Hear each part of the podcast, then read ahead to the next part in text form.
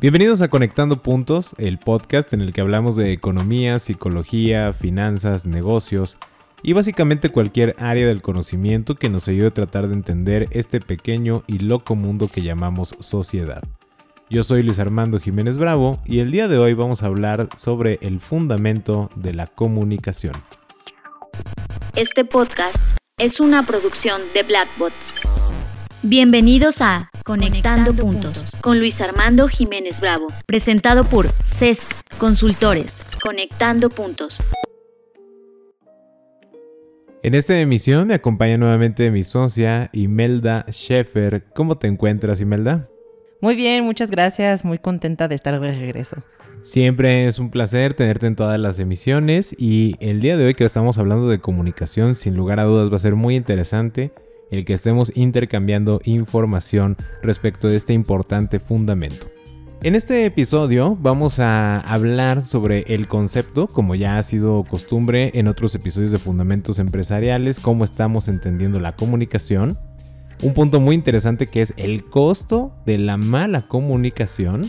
Y naturalmente, como ha sido también parte de nuestra estructura, cuáles son las formas de fortalecer este fundamento y los beneficios que vas a obtener al fortalecerlo. Estás escuchando Conectando, Puntos con Luis Armando Jiménez Bravo. Vamos a iniciar entonces con el concepto. ¿Cómo vamos a entender la comunicación para que tengamos este lenguaje común y abordar todo el contenido de este episodio y poderlo conectar con el resto de episodios de Fundamentos Empresariales?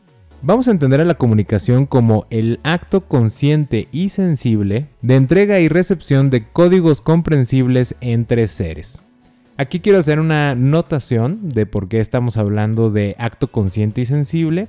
Decimos que es consciente porque hay congruencia con nuestra intención, porque digamos pensamos antes de emitir el mensaje y es sensible porque también representa un acto de empatía, donde yo me pongo en el lugar del otro y busco realmente establecer un vínculo, una conexión con ese interlocutor o esa diversidad de interlocutores.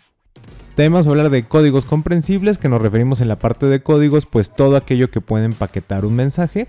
Y es muy importante que sea comprensible porque como vamos a delimitar, si no hay comprensión y aceptación, no hay comunicación. De hecho, quiero agregar en esta parte que, bueno, una de las partes de los cursos que he dado sobre servicio al cliente es la importancia de diferenciar y tener conciencia de nuestra comunicación verbal y no verbal. Es uno de los ejercicios que, que hago y que es una base, pero dentro de ello hay más sutilezas de los tipos de comunicación, por decirlo así.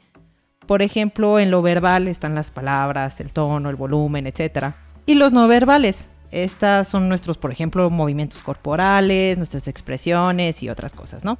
Y bueno, pues hay estudios de los mensajes que dan mm, los colores. Es como una manera de comunicarse a través de los colores. Y se ha hecho, pues, bueno, habrá libros, hay muchos estudios al respecto. Pero no nada más de los colores, sino también de los sonidos, de las texturas, de las vibraciones y otras cosas. Entonces, hay un mar de maneras de emitir un mensaje, pero no significa que todo pueda ser recibido, que todo mundo lo pueda recibir. Pero las emisiones, o sea, la forma de emitir un mensaje son vastas. Y esto me parece muy interesante, Imelda, porque conectándolo precisamente con esa parte de si no hay comprensión y aceptación, no va a haber comunicación, tal cual lo has dicho, hay tanta multitud de formas de emitir pero ya a lo largo de este episodio vamos a hablar en una parte muy específica de qué tal cuando se es receptor de la comunicación y cuando no se logra esta dualidad de comprensión y aceptación, qué es lo que va a suceder. Y bueno, ahorita para conectarlo con, vamos a hablar de la consecuencia más funesta de cuando no hay eh, comunicación, cuando este fundamento no está fortalecido, que es la mala comunicación. Y para esto tenemos un dato muy interesante que compiló la Society for Human Resource Management, donde nos dice en esta investigación que el costo de la mala comunicación para empresas de 100 empleados o menos es de 420 mil dólares al año. Es una cantidad realmente impresionante. Enorme vamos, es como decir, vamos a convertirlo, por ejemplo, a moneda mexicana a pesos. Estamos hablando de un tipo de cambio más o menos de 20 pesos. 8 millones 400 mil pesos al año. Es una cantidad impresionante. Hay una gran cantidad de emprendimientos que ni siquiera llega a generar esa cantidad de ingresos. No, y aparte estás diciendo que el estudio es de 100 empleados o menos. Entonces podríamos hacer hasta una conversión justamente de pues cuánto sería cada, pues vamos a decir cada empleado o cada persona que está trabajando en, un proyecto o en una empresa. Sí, de hecho, eh, creo que es un punto súper interesante. Ahorita hacemos las cuentas rápidas en promedio, vamos a tomar esos 100 empleados y estos 420 mil dólares. Serían 4.200 dólares promedio por empleado al año. Es una cantidad impresionante. O sea, es como decir, eh, ese correo que no se envió bien, ¿no? Es, ese correo que llegó mal o ese WhatsApp que no llegó a quien tenía que llegar, te acaba de costar 4.200 dólares. Esto significa que siendo nosotros dos, por ejemplo, claro que bueno, tenemos colaboraciones y todo eso, pero si hablamos de nosotros dos, y si tenemos una mala comunicación, significa que nos estamos costando, por decirlo así, al año 8.400 dólares. Lo cual es una cantidad realmente impresionante y como dices, oye, pues nunca me he gastado tanto en pizzas, ¿no? Por ejemplo. o bueno, quién sabe, a lo mejor sí, si han escuchado los otros episodios. Pero bueno, esto lo señalamos por la importancia que tiene y ya ha convertido en una situación de evaluación numérica financiera. ¿Cuánto te está costando? Y hace mucho sentido porque también complementan con una serie de datos de cuando tienen las empresas más de 10.000 empleados a nivel mundial. Estamos hablando de corporativos transnacionales, conglomerados enormes. Y resulta que el costo promedio por empleado en este tipo de modelos de negocio con 10.000 empleados o menos, bueno, hasta 100, vamos a decir 101, perdón, le sale en 654 dólares promedio al año. O sea, le sale menos costoso entre más empleados tienen estos corporativos. Pero aquí quiero hacer una anotación. Esto no es una señal para, ah, claro, o sea, quiero disminuir el costo de la mala comunicación, pues deja contrato a muchas personas y se va a diluir el costo. No es en ese sentido, sino que lo que queremos puntualizar y hacer énfasis es en la parte de los procesos. Es muy natural que en los corporativos muy grandes, en la medida que están creciendo y que orgánicamente su estructura demanda más filtros, más validaciones, más autorizaciones inclusive de lo que se está trabajando, pues se tiende a reducir el costo de la mala comunicación. ¿Por qué? Porque ya tienen una serie de procesos bien depurados y definidos en la gran mayoría de los casos, donde reduce la posibilidad de que el error en la comunicación de una persona escale al punto en el que se vuelva demasiado costoso. Y si lo contrastamos con aquellas empresas que tienen 100 empleados o menos, o me voy todavía al caso más extremo, a la parte del freelance o del solopreneur, ¿no? De este emprendedor solitario. Entonces vemos que una sola persona generalmente tiende a hacer 4, 5 o hasta 8 funciones diferentes dentro de una organización. Que han hecho muchos memes de esto, ¿no? Cuando eres el empleado del mes, pero pues tú eres este secretaria o secretario, cobrador, vendedor, administrador, financiero, el contador y toda esta parte. Entonces, imagínate, si se equivoca una persona, en una comunicación, pues es como si lo multiplicas por 8 y entonces a ese nivel escala la mala comunicación. Y nuevamente insisto, el énfasis está en el tema de los procesos. ¿Y por qué lo señalo?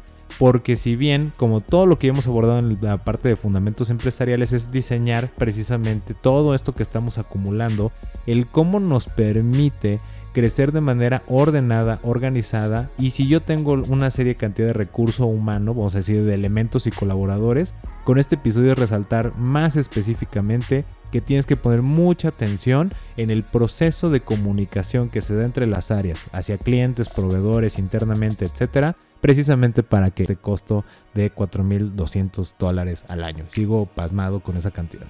Bueno, también creo que Tal vez pensemos que los malos entendidos, o sea, la mala comunicación o los malos entendidos, les cuesta más a las grandes empresas y que, ah, pues como les cuesta más porque pueden perder miles o millones, es por eso que ellos lo desarrollan más y le dan más importancia. Pues en números podría ser, ¿no? Porque pues también si están transnacionales y todo eso, pues hay más gente, hay más probabilidades de, de tener errores o problemas de comunicación. Pero no nos damos cuenta que si nosotros somos pequeños, la mala comunicación nos puede costar todo. Podrá perder un caso, una demanda, este, clientes y lo que quieras por miles o millones, pero sobreviven. Mientras que nosotros, cuando somos medianos, pequeños o micros, podríamos no sobrevivir a un tipo de error de comunicación de ese tipo. Como bien dices, ahorita tengo un ejemplo, quiero complementar esta parte eh, que estás comentando porque sí es muy poderosa. El ejemplo viene con la coma de Oxford. les voy a explicar si no están familiarizados qué es esta coma. En español la van a identificar como coma de enumeración, precisamente para ordenar los elementos cuando se está haciendo una lista o, un conteo de algo, ¿no? Para enumerar algo. Esta coma funciona de la siguiente manera. Se pone previo al conector incluyente o de enlace, por ejemplo, i, o, ni cuando tenemos estas palabritas o estas letritas, perdón, pues lo vamos a poner antes para indicar que el elemento que se está conectando es totalmente diferente o individual de los conceptos previos. Eh, bueno, a mí me encanta cómo lo explicas tú, si puedes dar un ejemplo para dejar esto más claro. Sí, por supuesto. Bueno, claro que se está hablando de esto porque también es la, parte de la comunicación, pues a veces no nos damos este, generalmente cuenta sobre la, importancia de la gramática y la ortografía. Entonces, para dar un ejemplo de cómo se usa la coma de Oxford y cómo puede ser súper importante, es, vamos a decir esta frase. El mantenimiento del coche incluye punto coma, cambio de aceite, coma, verificación del motor y limpieza. Eso significa o se entiende que la limpieza es del motor, porque puse cambio de aceite, coma, verificación del motor y limpieza. Es como que lo mantienes, se puede entender que la limpieza es del motor. Mientras que si usa la coma de Oxford sería el mantenimiento del coche incluye, punto coma, cambio de aceite, coma, verificación del motor, coma y limpieza. Eso se entiende que la limpieza es del vehículo, del coche me encanta este ejemplo porque pues realmente eso es algo fundamental. Ustedes podrán decir, ay bueno, pero pues que no es obvio, ¿no? Que las personas entiendan que son eh, situaciones diferentes.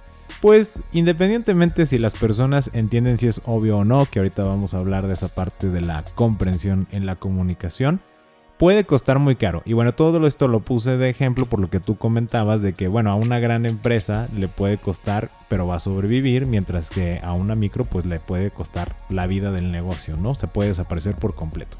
Y un caso muy sonado que respecta a este tema de la coma de Oxford y como es de la gramática, viene no solo de el, el, tema de cómo me estoy expresando, sino también cómo estoy interpretando la ley. Y ahorita como lo estás mencionando, esa, esa comita que faltó en esa expresión que decías del motor se presta a una ambigüedad donde alguien puede interpretar que la limpieza era del motor y otro puede decir que la limpieza era del coche. Y el caso más claro eh, que les estaba comentando fue una empresa en Portland que este juicio inició en el 2014 y ya se determinó que tenía que pagar, ya sentenciaron a la empresa a pagarle 5 millones de dólares a tres camioneros, eh, trabajadores de ellos, que estaban demandando ese monto por eh, horas extras no pagadas o negadas durante cuatro años. Esto es una cuestión realmente impresionante. Y pueden decir, bueno, ¿y eso que tiene que ver con la coma de Oxford, no? Lo que sucede es que la ley de Maine en Portland requiere el pago de una hora y media como compensación de las horas extra a partir de 40 horas trabajadas. ¿Qué significa esto? Ya trabajaste 40 horas y la hora siguiente se te paga una vez y media, ¿no? Uno, o 1.5 horas pero tiene unas excepciones. Lo voy a leer porque me pareció muy interesante, ¿no? Dice, eh, bueno, se exceptúa del pago de la hora extraordinaria este, en estos casos. Enlatado, coma, procesado, coma, preservación, coma, congelado, coma, secado, coma, mercadeo, coma, almacenaje, coma, embalaje para envío o distribución de productos agrícolas, productos de carne roja y pescado, alimentos perecederos. Y hasta ahorita si estuvieran escuchando dirían, ajá, y luego. Pero aquí es donde viene la, parte muy interesante.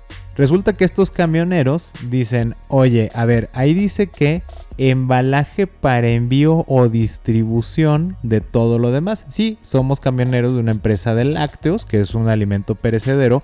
Pero ¿qué crees? Nosotros nada más hacemos distribución, no hacemos el embalaje para envío o distribución. Ellos lo que estaban alegando que por la falta de la coma antes de o distribución, se entendía que la excepción solo era para quienes desempeñaban esa doble actividad mutuamente excluyente. ¿Qué quiero decir con esto? Que para los trabajos donde hacías embalaje para envío o distribución, te aplicaba la excepción, pero si solo hacías embalaje para envío o si solo hacías distribución, no te aplicaba esa excepción y te tenían que pagar las horas extra. El mismo abogado que llevó este caso dice, realmente si hubiera existido esa coma, si hubiera existido esa coma antes de o distribución, no tendríamos un caso que presentar ante la corte y obviamente ni siquiera hubiéramos demandado nada. Pero como se presta una ambigüedad, entonces sí podemos pelear ese derecho. ¿Y qué creen? Pues el juez determinó que efectivamente la manera en que estaba redactada la ley se prestaba a confusión y también de acuerdo a la ley de Maine, cuando existe confusión respecto a los derechos laborales, se tiene que favorecer más al trabajador. Y con esos dos preceptos es que se ganaron la hermosa cantidad de 5 millones de dólares. Es lo que digo, o sea, las internacionales también pueden tener sus abogados y todo eso. Aquí, bueno, fueron, fueron los empleados que ganaron. Pero sinceramente, pues habrá muchas personas que no tengan la manera de pagarse unos buenos abogados para, para poderse defender. Y sobre todo, pues para tener esa capacidad de tiempo para encontrar esos resquicios en la ley y esas ambigüedades. Y como bien dices, y lo quiero recalcar nuevamente, la importancia de lo que estábamos hablando del costo de la mala comunicación. Eh, vamos a pensar, si tú lo proyectas en la actividad que tú estás realizando en este momento, pues nada más considera que un simple error, y digo simple entrecomillado, o sea, porque no es simple, eh, puede costarlo todo, ¿no? Y ya sabemos que hasta un tercero, que es una autoridad judicial, puede llegar a decir, pues sí, o sea, sí les voy a dar la razón. Oye, pero es obvio, es absurdo. Pues será obvio y absurdo, pero se presta confusión, entonces voy a sentenciar a favor de quien está demandando. Entonces sí es muy importante y puede tener grandes, grandes consecuencias. Bien, ya habiendo asustado a todos con este tema, no, no es cierto, ya que habiendo creado conciencia de este punto de la importancia que tiene, pues vamos a pasar a, oye, ¿cómo vamos a prevenir esto? Pues con las formas de fortalecer el fundamento de la comunicación. Siendo la primera, una que puede parecer simple, ser preciso. Estás escuchando Conectando, puntos, con Luis Armando Jiménez Bravo. La precisión en el hablar, en el escribir, en la emisión de mensajes, como ya mencionaba Simelda, del tema de los colores, los sabores, etc., implica el utilizar la cantidad precisa, exacta, determinada de códigos comprensibles para hacer llegar el mensaje que se está buscando a quien lo va a recibir. En otras palabras, pues acotar la idea, no darle vueltas, no irte por la tangente, no plantear cosas totalmente inconexas, especialmente en el tema de los negocios. Tal vez si tenemos, por ejemplo, ahorita que estamos grabando, nos gusta conectar puntos y manejamos muchos temas precisamente porque es el sentido de la grabación. Pero si tú estás en una mesa de negociación o si estás eh, queriendo cerrar una venta o si estás haciendo un proyecto, una junta de trabajo, pues definitivamente entre más precisa sea tu comunicación, mejores resultados vas a tener y vas a optimizar mejor el tiempo. Y para poder practicar esta forma de fortalecerlo, pues tenemos dos sencillas recomendaciones. La primera es escribe el mensaje que tú quieres transmitir o dibújalo o el, punto es plásmalo en papel precisamente para que puedas afinar lo que estás haciendo.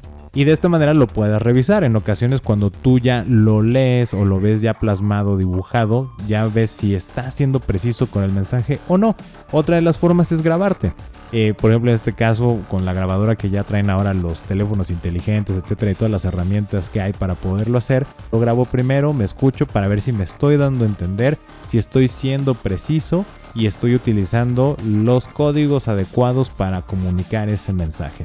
Y de esta manera puedes practicar tantas veces tú quieras, de manera tal que cuando ya mandes el mensaje de voz o tengas esa llamada telefónica o esa reunión, pues vas a poder ser preciso e insisto, eso va a permitir optimizar los recursos y naturalmente evitar esos costos de la mala comunicación.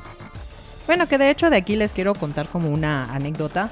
Eh, hace muchos años cuando era, bueno, se le llama jefe de brigada allá en, Francia, pero bueno, digamos que es como arriba de los recepcionistas.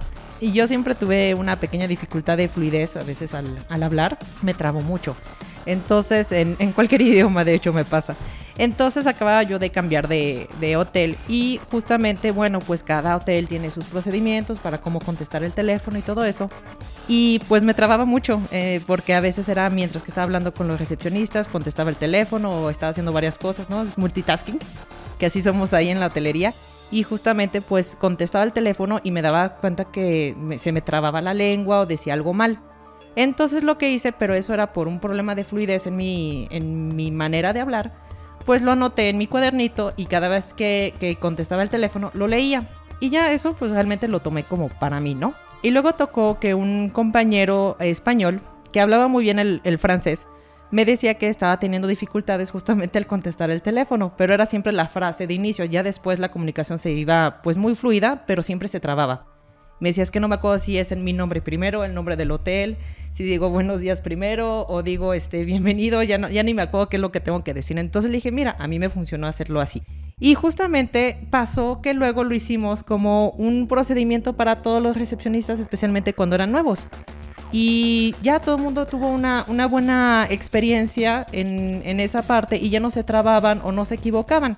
Y todo empezó, bueno, conmigo, que era por un problema de, de habla y se utilizó para personas que ni problema con el idioma, ni problemas de comunicación en el sentido del habla, del, de la lengua, por decirlo así. Y se utilizó y todo estuvo súper bien. Y de hecho tengo otra rapidísima. Cuando yo llegué aquí a México, cuando empezaba a escribir los correos electrónicos, siempre le pedía a Luis al principio que lo leyera, porque muchas veces me di cuenta que no estaba siendo, no me estaban entendiendo en la comunicación escrita.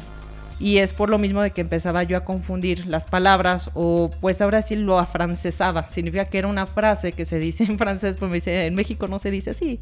Entonces le pedía yo apoyo, por ejemplo, a Luis Armando y le decía, oye, léelo y dime si se entiende este mensaje. Y ya me decía, no, pues sí, sí se entendió o no, no entendí para nada lo que querías decir o entendí otra cosa. Me ayudó mucho y ya luego pues uno lo está haciendo solito, ¿no?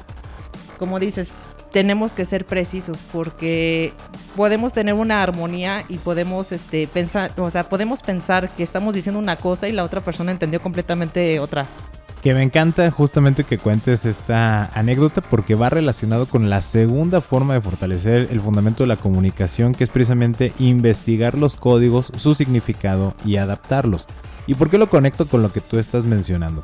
Porque ese es justo el ejercicio que tú estuviste haciendo. Si bien hablas perfectamente bien los dos idiomas, eh, bueno, los tres con el inglés, Nunca has dejado, por ejemplo, de preguntar el significado de las palabras, de investigar en los diccionarios. Eso es investigar los códigos. Y estoy hablando únicamente del tema del lenguaje. Pero también, esto ahora lo vamos a conectar, hay colores. Eh, todo el tema de la psicología del color. Hay, como ya mencionas, libros, etcétera. Que investigaciones muchísimas respecto a este tema. Olores, sabores, texturas, todo está comunicando algo y en la medida en que tú investigas más te permite reforzar la primera forma de fortalecer que es ser preciso porque ya lo mencionamos en el episodio del conocimiento, ¿no? el fundamento de conocimiento. En la medida que tú amplías este bagaje de elementos, pues tienes más alternativas para llegar a una buena solución y en este caso pues fortalecer tu comunicación. Y yo quiero poner un ejemplo ahora en eh, el tema de las presentaciones, de por qué es tan relevante y por qué es tan buena esta forma de fortalecerlo e investigar los códigos. Vimos, por ejemplo, eh, en nuestra experiencia ya con los clientes en la parte de consultoría, las presentaciones. Todavía utilizamos PowerPoint, cada vez nos maravilla más porque ahora la estamos descubriendo otras funcionalidades que no sabíamos que tenía y lo estamos utilizando mejor. Y nos dimos cuenta que dependiendo del perfil tenía que armar la presentación. Tal vez para muchos esto sea obvio, es como decir, ay, bueno, pues eso qué, pero mm, vamos, en los detalles es donde está el diablo, ¿verdad? Por ahí está el dicho. Y es donde nos empezamos a percatar que no solo se trataba de el orden en el cual se presentaba la información o de los colores que se estaban utilizando, sino también el énfasis que se daba a ciertos elementos, que eso cambiaba totalmente el mensaje y entonces hacía la diferencia entre crear comunicación o simplemente emitir un mensaje. Ejemplo, clientes que tienen, o que tienen un pensamiento lógico matemático mucho más desarrollado, ellos necesitaban ver la secuencia de datos muy específicos y resaltados en los resultados para que ellos fueran haciendo sus cálculos mentales. Hay otros clientes que tienen más enfoque, por ejemplo, en el diseño, que valoran los colores, ¿no? los colores brillantes, la armonía, la estética y eso mantiene su atención. Si para cada uno de los perfiles no se da ese elemento que atrapa la atención, entonces ya nos está dando la comunicación y tuvimos que investigar pues cuáles son toda esta serie de códigos, e inclusive las tipografías. Eh, es investigar, investigar, investigar y apasionarse por el cómo puedo transmitir un mensaje y ligándolo con el primero de ser preciso, pues cómo los puedo utilizar para ser muy preciso en la entrega de ese mensaje. Sí, claro, y yo creo que también una de las cosas fundamentales es el adaptarlos. O sea, podemos conocer muchísimas cosas, pero como decía Luis, pues a una persona que, este, que es muy creativa, vamos a decirlo así, y le pones una hoja de Excel y nada más ahí los números, se te va a aburrir muchísimo. Mientras que si lo acomodas de una cierta manera, porque de todas maneras tiene que ver esos números, porque los números son números, pero lo acomodas de una cierta manera que no se va a aburrir y te va a prestar atención. Mientras que al contrario, una persona que está mucho en números de nada más quiero ver eso y si le piensas a poner que no, una imagen, que figuritas, que esto y que el otro, va a decir, oye, pues este, ¿qué onda? No entendí nada porque pues esto me está distrayendo, yo quiero ver los números.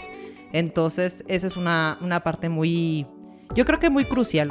El entrenamiento de perros, este, pues, ¿por qué es? Porque no nos podemos comunicar como si fuera un humano. O sea, seguramente han escuchado ahorita o en otras emisiones unos perros ladrando y no puedo así abrir la ventana o decirle a mis perritos, oye, ¿me podrías hacer el favor de no ladrar en estos momentos? Ya que estoy grabando y es muy importante para mí, yo sé que entiendes, ¿no? O sea, no, no va a funcionar. Entonces, este, pues, ¿qué hacen los entrenadores cuando uno, uno te enseña a, a comunicarte con los perros? Pues es, te enseñan los códigos óptimos. O sea, los que yo creo que las personas que han tenido mucho éxito en los entrenamientos es porque dice, mira, lo más óptimo para tu perro, porque también lo adaptan. Dice, mira, este perro es así, entonces la manera en que te comunicas con él o con ella era de esta manera. Entonces, eso es lo que decimos sobre investigar los códigos, su significado y adaptarlos. Y como bien comentas, me, encanta porque ahora estamos dando muchas conexiones entre las formas de fortalecer. Esto nos lleva justamente a la tercera forma de fortalecer lo que es la comodidad. Como bien dices, al momento en que estoy buscando adaptarlo, ¿por qué busco adaptarlo? Pues busco adaptarlo porque mencionábamos al principio en el concepto, es un acto consciente y sensible, es un ejercicio de empatía. Y yo busco adaptar precisamente esos códigos para crear comodidad con aquella persona que está siendo mi receptor o ese cúmulo de personas que están siendo mis receptores para que realmente se pueda dar la comunicación. Y esto lo quiero ligar nuevamente con esta parte del concepto. La comunicación, la verdadera comunicación, es incluyente, no es excluyente. ¿Y qué quiero decir con esto? Muchas veces vemos que se confunde una relación de poder como que garantiza la comunicación. ¿Qué vamos a entender por relación de poder? El ejemplo clásico. Porque soy tu jefe, me tienes que escuchar. Porque soy tu mamá, porque soy tu papá, lo tienes que hacer. El típico, porque yo lo digo, lo tienes que hacer. Y entonces asumimos que porque yo lo digo, ya existió comunicación ya automáticamente es como de, ah, perfecto, sí, muy bien y lo voy a hacer. Y la experiencia nos ha dicho, hay tantas anécdotas en la vida de todas las personas que sabemos que no precisamente se va a dar lo que tú dijiste. Porque aquí lo que sucede cuando caemos en estas relaciones de poder es que si bien habrá emisión y recepción, no habrá aceptación, lo que puede propiciar naturalmente una mala comunicación, ya sea porque quien recibió el mensaje no quiso aceptarlo y lo vicia, o realmente su cerebro se bloqueó y cambió todo el sentido del mensaje que se le recibió, ¿no? Es el típico, vamos a decir, la primera parte donde hay un poco de dolo y de mala fe, de, ay, ups, es que yo creí, yo entendí que tú querías decir esto, bueno, perdón, sí me equivoqué. Y el otro es de, no quisiste decir esto porque realmente me bloqueé. O sea, tan no te entendí, mi, cerebro se bloqueó que le cambié totalmente el sentido para poderlo comprender. Y aquí solo quiero reforzar una cosa antes de, continuar con esta parte. Es, si tienes que caer en la relación de poder, si tienes que caer en esa carta o tienes que sacar ese, ese elemento o ese as bajo la manga, es una de dos cosas. O no hay realmente argumentos que comunicar, o simplemente no hay empatía o no hay ninguna de las dos. Y eso es muy peligroso porque el momento en que no hay empatía o que no hay argumentos, pues entonces realmente, ¿qué, qué estás haciendo? Estás lanzando ruido, pero realmente no hay comunicación. Y aquí hay un ejemplo que generalmente tú mencionas con el tema de las órdenes hacia los niños, ¿no? Eh, hemos visto muchas imágenes, pero me encanta cuando tú lo platicas. Bueno, es que justamente cuando estábamos preparando este podcast, le dije a Luis, oye, fíjate que eso me recordó unas imágenes que había visto en internet sobre los niños que siguen las instrucciones de sus padres literalmente. Y bueno, hay muchas imágenes que ustedes pueden buscar, pero una de las que más me dio risa era de que la, no sé si era la madre o el padre porque está escrito, nada más dice, este, les dije a los niños que no se comieran todas las fresas. Y ves la caja y queda una. Y efectivamente, o sea, dice, y no puedo decir nada, porque esa fue la instrucción y nada más dejaron una. Entonces, eh, son cosas muy chistosas, por decirlo así, pero me hizo pensar de que justamente ah, no sabemos si lo hicieron con, con, este, con inocencia o lo hicieron con dolo de, ah, o sea, ¿y por qué no puedo comer? Porque dije yo, porque así pasa mucho con los padres y madres, a mí también me tocó, de, oye, ¿y por qué no? Porque lo digo yo.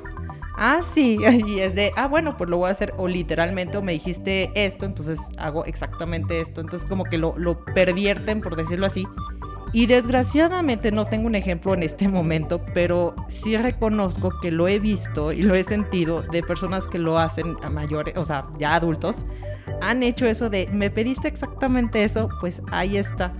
O sea, lo hacen muy literalmente porque no, porque se les dijo de una cierta manera de porque sí. Y eso me, encanta cómo lo mencionas porque nuevamente cuando no hay empatía, lo que terminamos creando es esa parte. Vamos a decir que iba a usar esas fresas para, no sé, ¿no? Hacer un postre. Y como no se dio realmente la comunicación, se sacó esta carta de la relación de poder y no se tomó el tiempo de explicarles, sensibilizarlos o crear conciencia del por qué, ahora va a tener que comprar otra caja de fresas para poder llegar a ese objetivo. Estoy partiendo de un supuesto, ¿eh? no me consta que sea el caso. Pero lo conecto con si ese fuera el supuesto, ahí están los 4.200 dólares que nos cuestan al año, porque si tú vas sumando ese tipo de costos por la mala comunicación, porque no hubo comodidad, y porque entonces no hubo aceptación y comprensión del mensaje, entonces vamos a incurrir en sobrecostos que no estaban contemplados precisamente por estas cuestiones de la rebeldía, el dolo o simplemente pues el que no se captó realmente el mensaje que se estaba transmitiendo. De hecho les quiero compartir una anécdota familiar, personal. Ah, mi padre, siendo francés, bueno, pues también tenía muy marcado la R, más que yo. Y bueno, siendo el hotelero, em, él le decía a la cocina para los buffets, quiero ajos, ajos, ajos, todo el tiempo quiero ajos. Entonces lo que hicieron fue de, bueno, eh, encontraron una solución, iban con mi mamá. Entonces le decían, este, señora, no entendemos por qué su marido quiere que pongamos tantos ajos. Ya hicimos un gran pedido de ajos, pero ¿por qué quiere que el buffet siempre tenga ajos? Y mi mamá le dice, no dijo ajos, dijo arroz. Nada más que, pues, ajos a mí también me pasa, pero lo puedo decir un poquito mejor, arroz, pero él decía ajos, entonces ellos pensaban que era ajos. Y habían hecho un gran pedido de ajos pensando eso, pero como que al último de minuto dijeron, ah, ok, bueno, déjenle pregunto este, a la señora, pero a lo que me refiero es de que por, esa parte, porque pues también hay muchas personas que pues tal vez tengan miedo de, no está bien que tengan miedo de preguntar, pero pues tal vez también por esas costumbres, no lo sé, este, no, no, no preguntaron de ¿y por qué ajos? Y si ellos hubieran dicho la palabra bien ajos, él hubiera dicho, no es lo que estoy diciendo, y tal vez ya hubiera como que se hubieran entendido eso y no hubieran tenido como todo ese kilos y kilos de ajos, porque es lo que pensaron que necesitaban en el buffet. Que volvemos a los costos. O sea, porque obviamente se tuvieron que pagar esos ajos, ¿no? Y entonces volvemos al tema del sobrecosto. Vamos a decir, pasó una vez, ¿no? Pero me encanta ese ejemplo porque nuevamente vemos el cómo la mala comunicación, que ahorita vamos a conectar con este último punto, te crea un sobrecosto. Pero antes de que conecte con la última forma de fortalecer el fundamento de comunicación, quiero hacer énfasis en la parte de la comodidad y trasladarlo a de las negociaciones. ¿Y por qué en las negociaciones? Porque, así como hablaba este tema de las relaciones de poder, desafortunadamente se ha malentendido eh, en muchas ocasiones que una negociación tiene más ventaja quien tiene más poder o quien tiene eh, más capacidad de forzar al otro a ceder sobre algo. Entonces, realmente eso no es una negociación, es una imposición, una orden. Pero bueno, se ha quedado esto permeado en la cultura popular de que vamos a negociar, pero es buscar sacarle ventaja al otro o no dejarse que le saquen ventaja. Y aquí tú tienes una frase que me recordabas cuando estábamos preparando esta grabación. Bueno, más que nada no es una frase mía, sino le dije, no me acuerdo dónde lo escuché, pero lo escuché y me acuerdo que se me quedó muy plasmado en mi mente.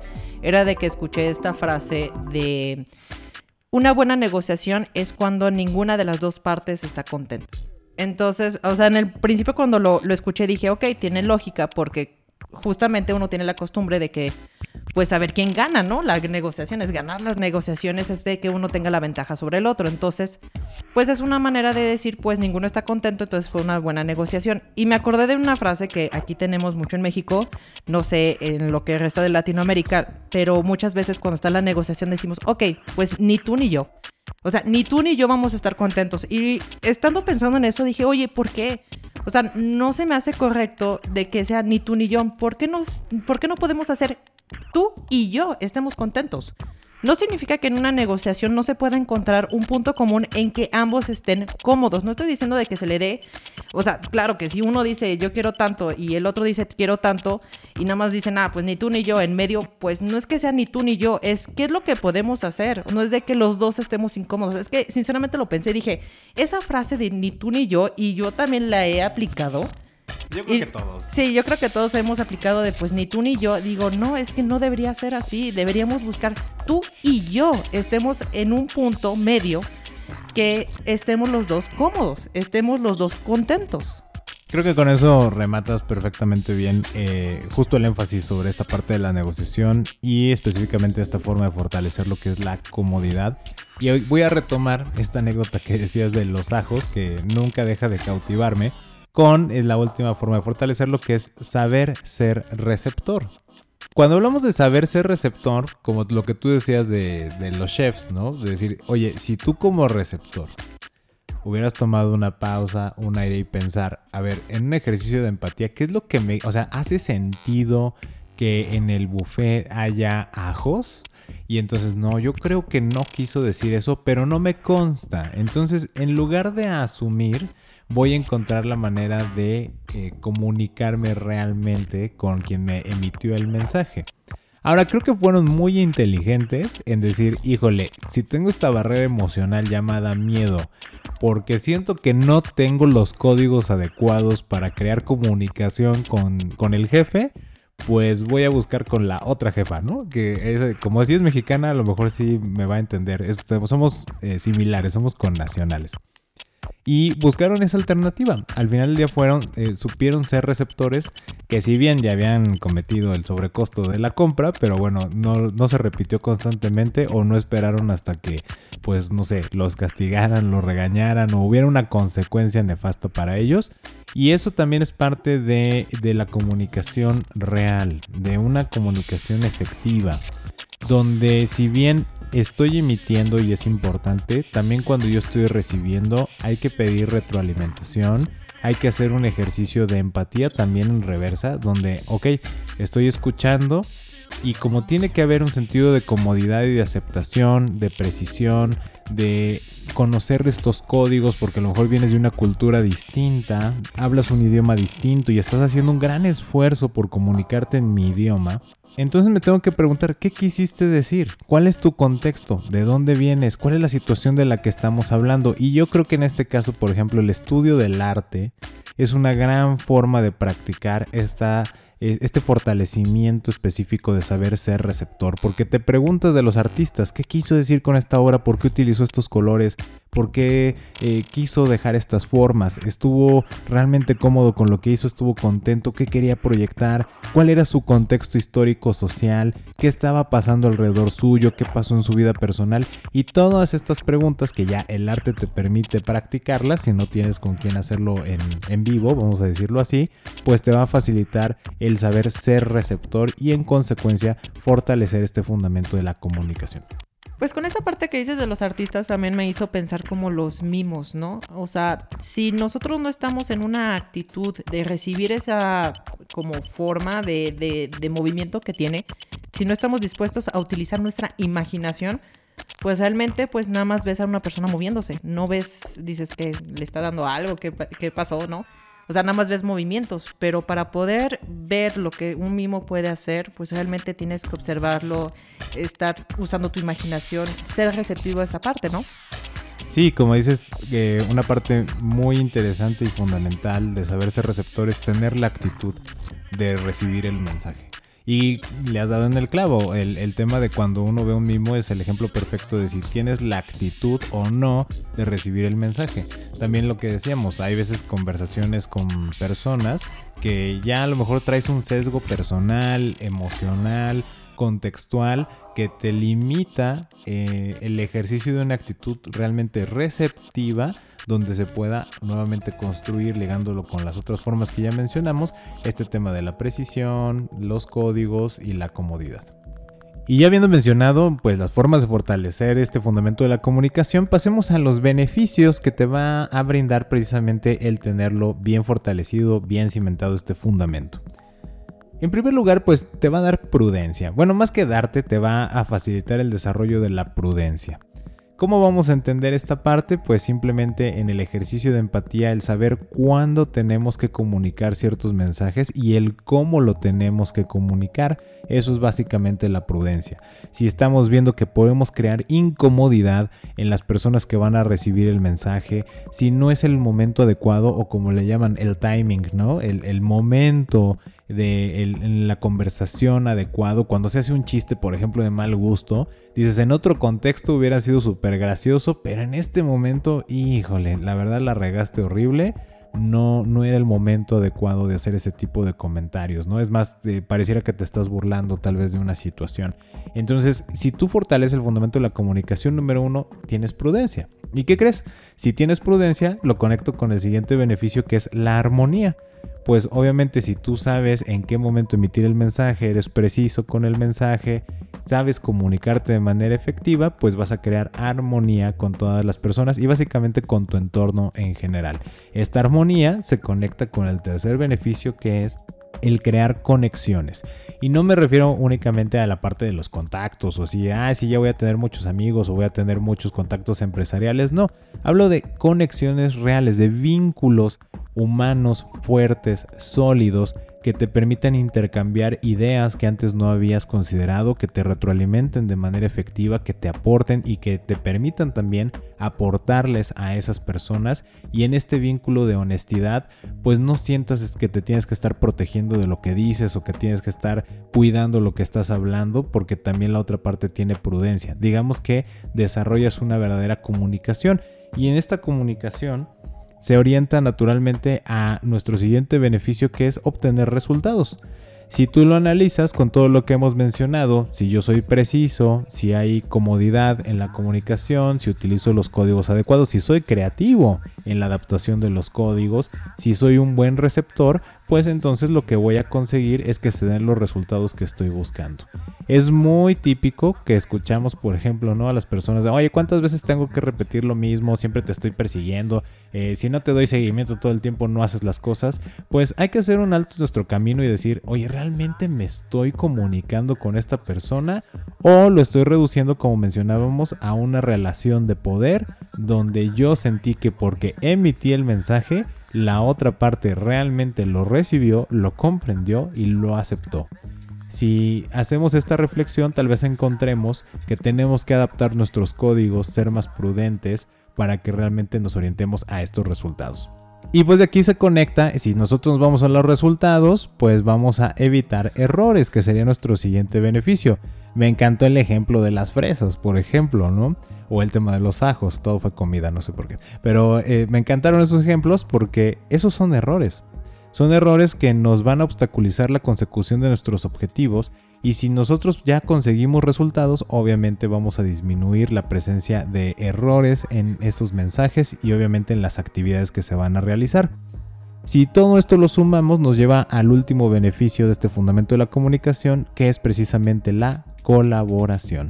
El verdadero trabajo en equipo está en encontrar esas personas y nuestra forma desde la singularidad de cómo adaptamos los códigos, cómo utilizamos todos estos beneficios para realmente conectar con los individuos, con todo nuestro entorno para crear una colaboración constante donde la transparencia, la honestidad y el enfoque hacia los resultados y la armonía está presente todo el tiempo.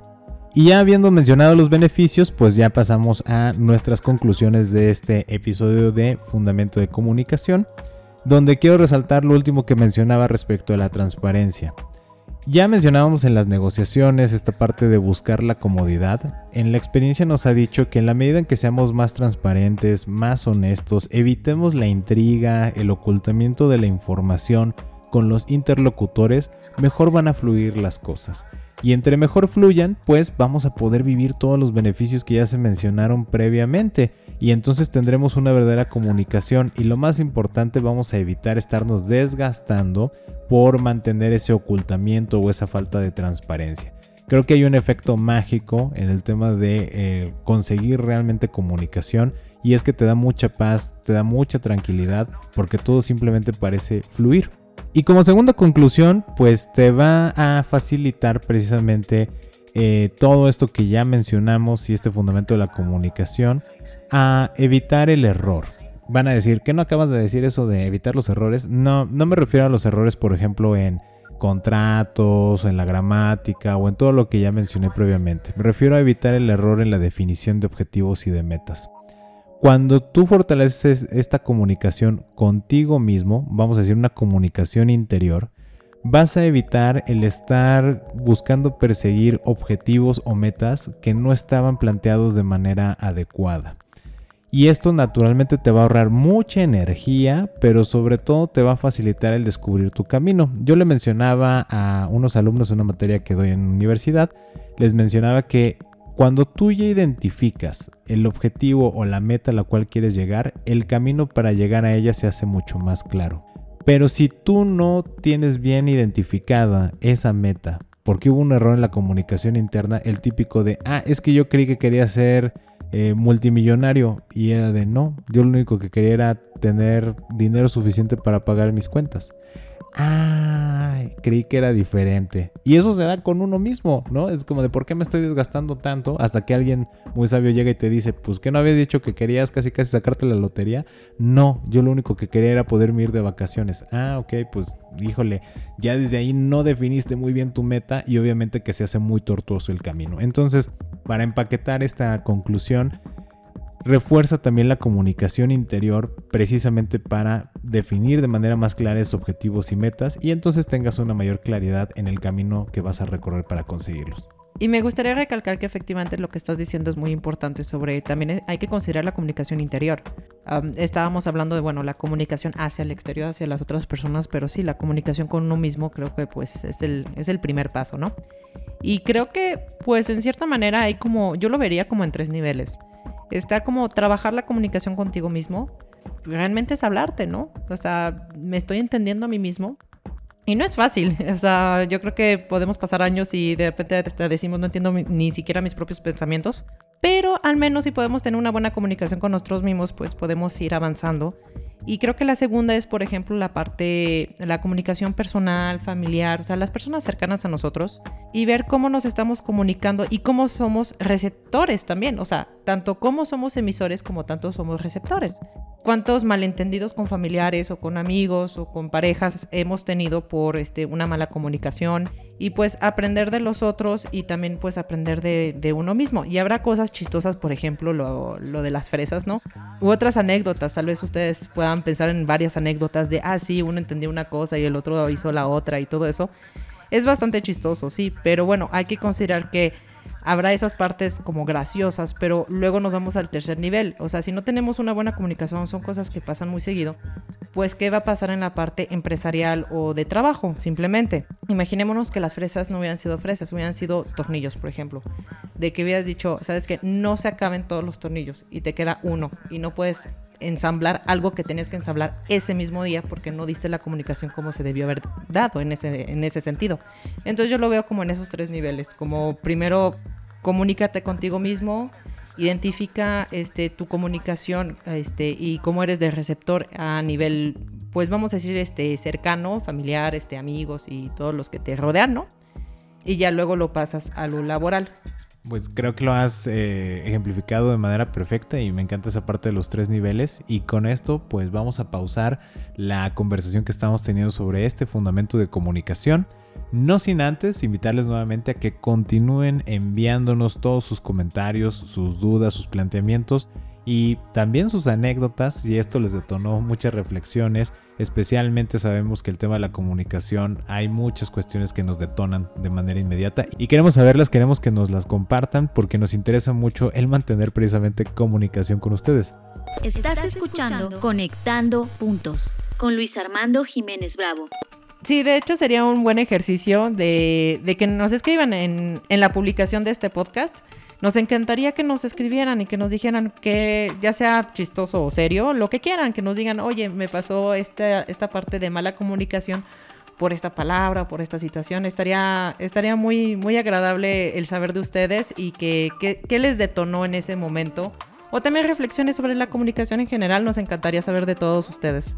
Y bueno, como ya mencionaba Imelda, pues esta, este post va a estar precisamente en nuestra página de Facebook, que recordemos es arroba sesconsultores, arroba sesc consultores. O también pueden escribirnos directamente a través de nuestra página de internet www.sesc.com.mx. Y como siempre también quiero agradecerles muchísimo por habernos escuchado. Un gran saludo a todo mundo. Y para este episodio un saludo especial a Liz. Bien, con esto pues cerramos este episodio.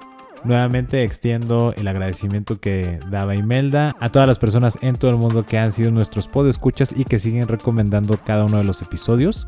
Yo soy Luis Armando Jiménez Bravo Y yo, Imelda Schaefer, y los invitamos a que sigamos conectando.